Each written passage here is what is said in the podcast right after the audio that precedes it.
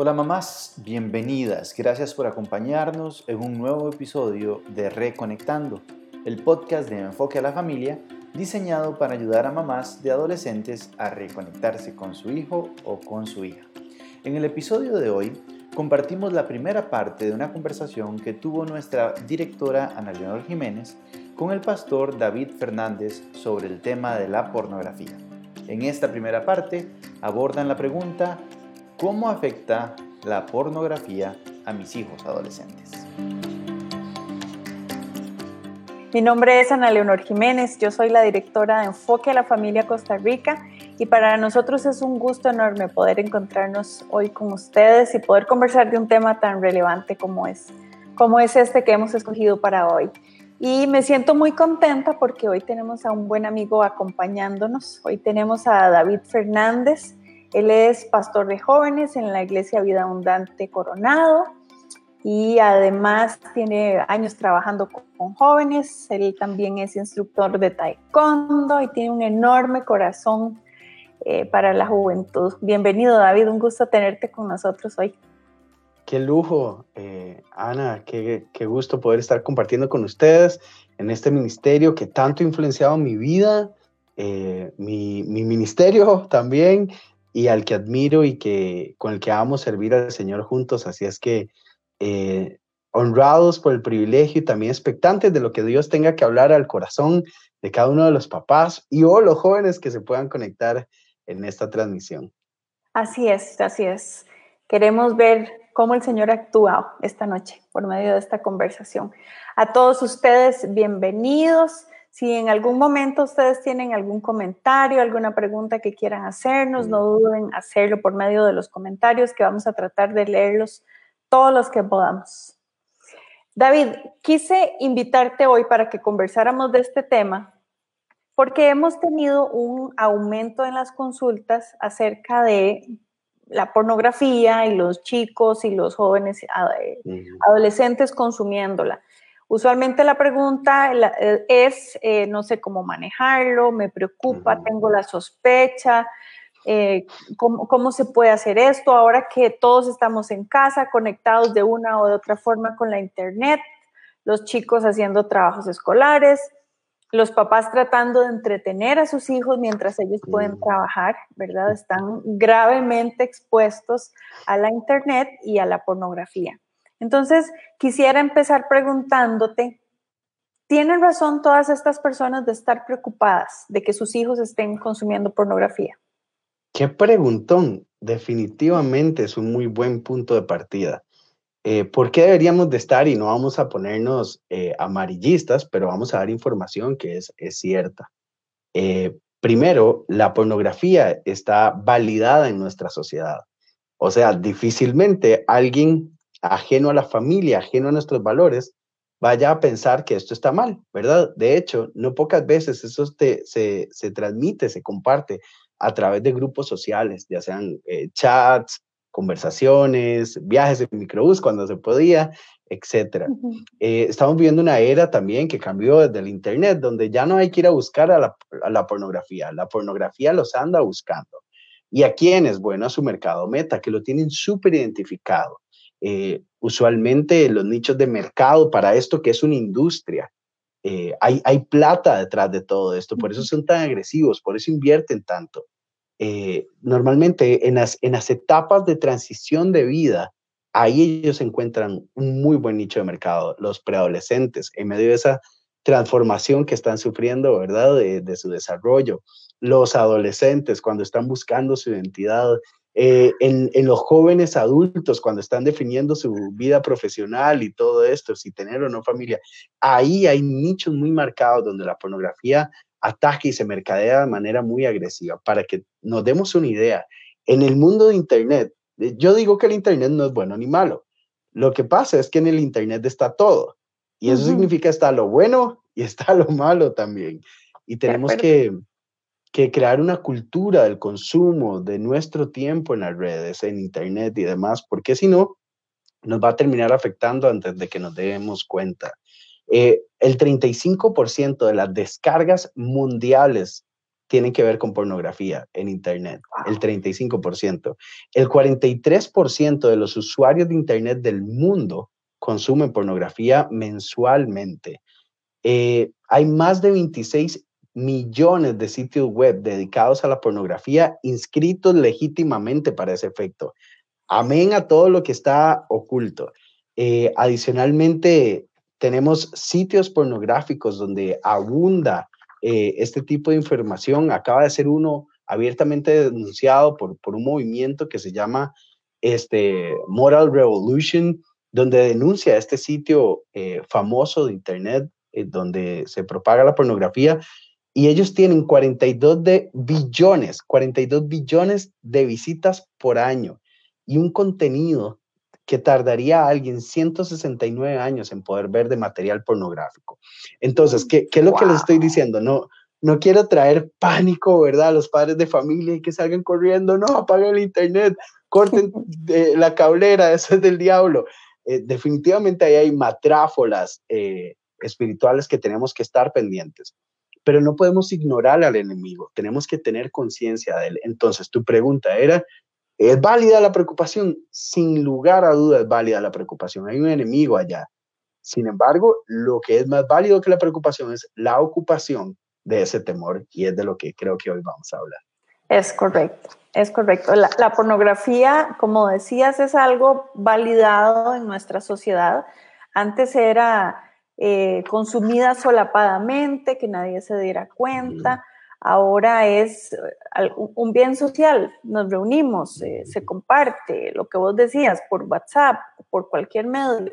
Por eso es que nuestros hijos están tan expuestos, porque pueden encontrar el teléfono de papá, el teléfono de mamá, porque pueden eh, muy fácilmente con un clic, ni siquiera en una compu del teléfono, pueden acceder a ella.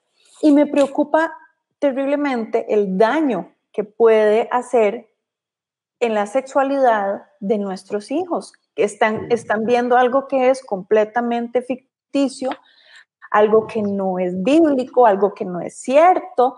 Entonces, el daño a la, a la figura de hombre y de mujer y de sexualidad que queda impregnada en ellos está completamente corrompida.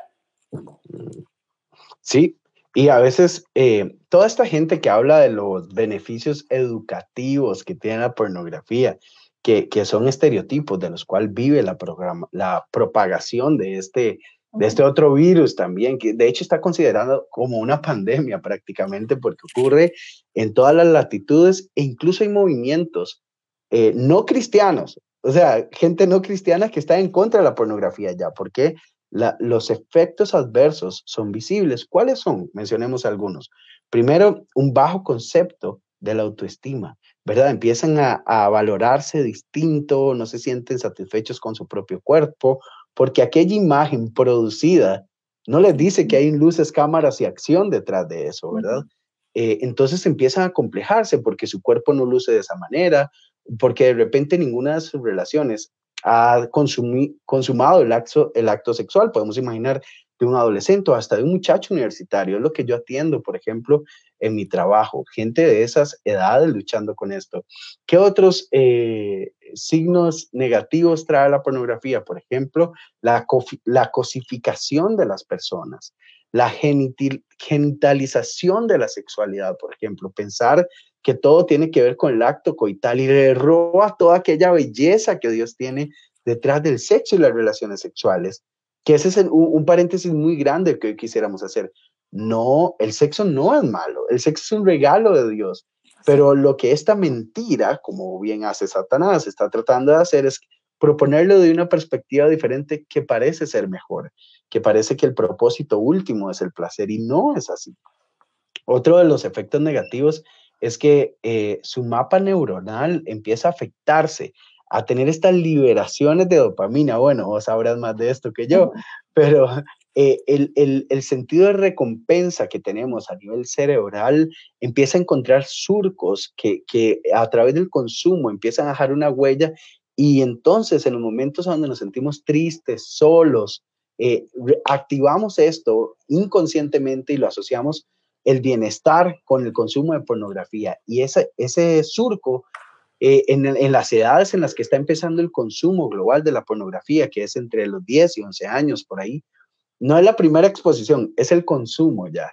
Este, las primeras exposiciones, si usted me deja serle muy sincero, está a partir del día en que le damos un aparato electrónico a nuestros hijos y no le supervisamos y no lo acompañamos. Desde ahí los estamos exponiendo de manera muy abierta a un mar que es prácticamente infinito de contenido y necesitamos reconocer que el aumento de la presión, el aumento de la ansiedad, eh, el bajo rendimiento académico, la baja, el bajo interés de socializar, son, son cosas que van a ocurrir en, en la vida de nuestros hijos y por eso no podemos normalizarlos o pensar que es algo de su edad y nada más. Sí, que me parece que es uno de los mitos eh, que en mm. algún momento la gente puede decir, bueno, es que son hombrecillos, tienen que hacerse hombres, tienen que conocer de mm. eso. O bueno, eso es que están explorando simplemente, es algo pasajero. Y, si nos quedamos pensando en que es algo pasajero, eh, podríamos estar exponiéndolos a algo que es totalmente una adicción. Es que es algo mm. que, como con cualquier otra adicción, empieza con algo poquito, algo casual, y cuando nos damos cuenta es algo que los tiene completamente eh, inutilizados, ¿verdad? No pueden pensar en otra cosa que no sea esa y estamos generando eh, personas dependientes de la pornografía y cada vez en mayor eh, gravedad, no, sé cómo mm. decirlo, ¿verdad? Cada vez más explícita y cada vez mm. más fuerte también. Más fuerte y más frecuente, ¿verdad? Pasan de ser consumidores ocasionales a programar su consumo incluso y posteriormente a eso a depender de su consumo. Por ejemplo, he hablado con algunos eh, jóvenes adultos que han luchado con esto por años y me dicen, vea, es que si yo no veo pornografía no me puedo dormir. Así de sencillo. Eh, y, no tiene nada que ver si lo analizamos y especialmente del tema de salud, me imagino que está más que evidenciado que el consumo de la pornografía no tiene absolutamente nada que ver. ¿Qué es lo que pasa? Estos niveles de ansiedad, estos niveles de satisfacción, eh, de consumo de dopamina cerebrales que se activan, es, es casi como el de cualquier otra droga, como bien decías. ¿Qué es lo que pasa con esto? Eh, eh, normalmente eh, nos enfocamos en, los perjuicios inmediatos, pero no lo valoramos a largo plazo. Esto definitivamente va a ser un tema de lucha constante en cualquier etapa de tu vida. Esto te va a acompañar. En mi caso particular, tengo mi propia historia que por la gracia de Dios he sido sano y fue un proceso extenso, ¿verdad? Que empezó allá hace 10 años y por la misericordia de Dios hoy, hoy tengo un testimonio que contar, pero he visto, he aconsejado, he facilitado eh, mensajes dentro de grupos de 70, 80 personas donde la mayoría son padres de familia y dicen, sigo luchando con esto. Entonces, no es, un, no es un cualquier cosa, no podemos normalizar esto. Y no importa si nos dicen eh, eh, extremistas religiosos o, o todos esos adjetivos descalificativos que, suelen usar para juzgar a la gente que tiene valores del reino, porque estamos luchando por nuestra generación y necesitamos eh, contrastar esta mentira diabólica que se ha arraigado en nuestra cultura con la verdad de Dios y las implicaciones que esto tiene. Se vale entonces, por lo menos, hacer el ejercicio apasionado de inspirar a nuestros hijos a anhelar ser mejores y diferentes respecto a su sexualidad. Claro, y es que eh, produce daño a largo plazo en la sexualidad. Encontramos muchas veces hombres y mujeres que batallan con este tema durante su matrimonio, por ejemplo, porque al casarse se dan cuenta de que las cosas no eran como las veían, ¿verdad? Que no es cuestión de cerrar el ojo y ya todo pasó. Eh, nos, les pintan eh, una realidad completamente atrofiada, completamente distorsionada, que va a tener eh, consecuencias por el resto de la vida. Mamá, recuerde que usted nos puede escribir al enlace en la portada de este episodio o al número de WhatsApp 506-8788-9211. Sus consultas y comentarios son muy valiosos para nosotros. En el próximo episodio, Ana Leonor y David abordarán la pregunta ¿qué hago si me doy cuenta que mi hijo consume pornografía? Hasta entonces, bendiciones.